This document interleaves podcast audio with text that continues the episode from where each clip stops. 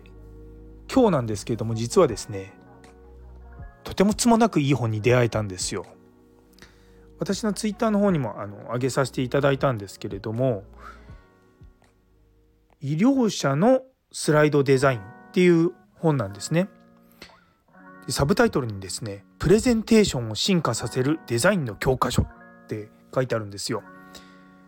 でこの本はもともと精神科医でかつデザイナーっていう小林圭先生っていう先生が書かれてる本なんですけどもいやすごくよくできていてめちゃめちゃ勉強になりました。私結構あのスライドを使ってプレゼンテーションすること多いんですけれどももともと結構気にしてることが言語化されていてあこれ若い子に教えるのにすごい楽だなって思ったのが、まあ、正直なところです。あのデザインのこととかね皆さんやると大体出てくるのがこうフォントとかそういったことを出てくると思うんですけどもそこら辺もちゃんと書いてありましたしいやそれより何よりそのスライド作りでめちゃめちゃ重要なことっていうのが一番最初のところに出てきたんであこれはすごくいいなと思ったんですよ。で皆さんスライド作りでやっちゃいけないことってご存知です？実はですね揃えないってことなんですよ。何を揃えないかっていうと例えば左端を揃えるとか右端を揃えるとかその大きな枠の中に文字を入れるとかで結構上から文章が23行あった時に左端のとこがずれてるって結構あるんですよね。もちろんもちろんですよスライドをいかにきれいにしても内容がなかったらダメなのは分かってはいるんですけれどもでも内容が良くても逆に言うとスライドが悪いと誰も聞いてくれなくなっちゃうんですよ。なのでスライドデザインってめちゃめちゃ重要なんですよ。で私昔ですね「プレゼンテーション全」っていう本を読んで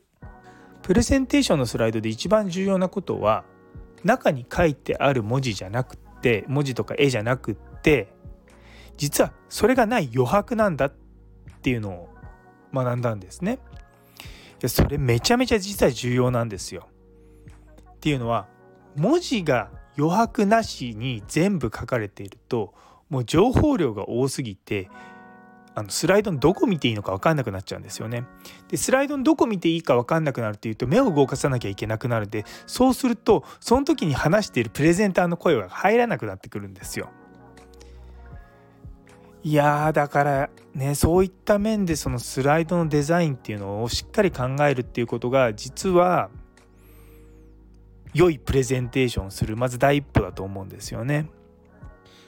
それで結構そのスライドで逆に見るパターンは真ん中揃えにしてたりとかすることがあるんですね。でも真ん中揃えにして綺麗になるのって文字の数が同じじゃないと真ん中揃えにして綺麗にならないんですよ。例えば5文字のものと7文字のものと3文字のものがあったら真ん中に揃えると結構釣り鐘みたいな形になっちゃうじゃないですか。そうするとデザインとして美しくないんですね。そういうことであれば、ままず左に全部寄せて文字を並べた方がいいんですよ。で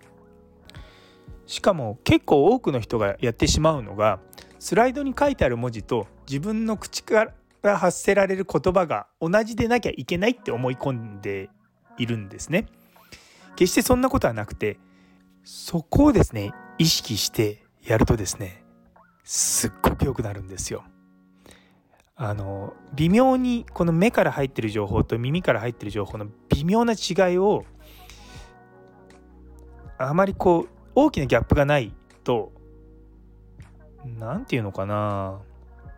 うん逆にスッと入ってくることってあるんですよね。なんかなかなかこれ言葉でうまく言い表せないですね。なんかいい例ないかな 例えばスライドに若手育成って書いてあって自分は若手の教育についてお話ししようと思いますって言っても全然違和感ないと思うんですよね。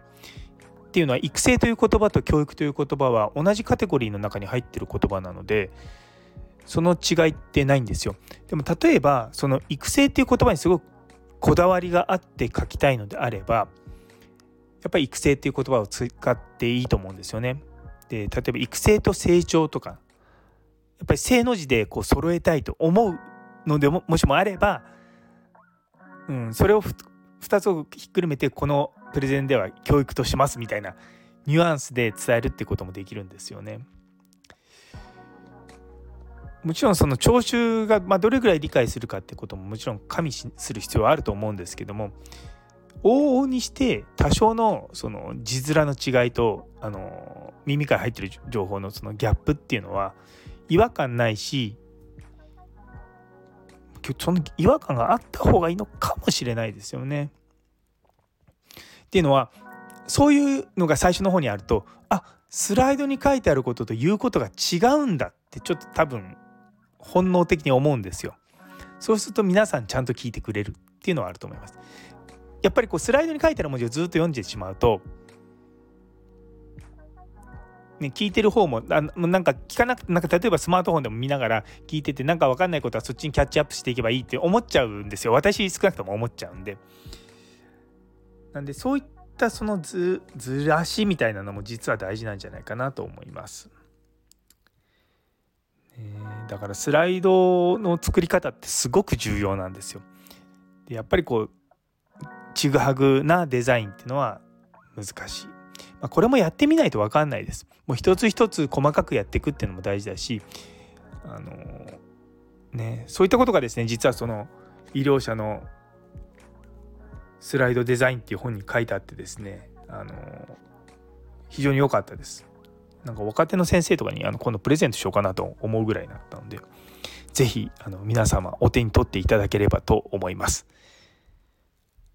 はい、というところで最後まで聞いてくださってありがとうございます。今日という一日が皆様にとって素敵な一日になりますように。それではまた。綺麗なアートみたいなプレゼンテーションがしたいといつも思っております。Bye.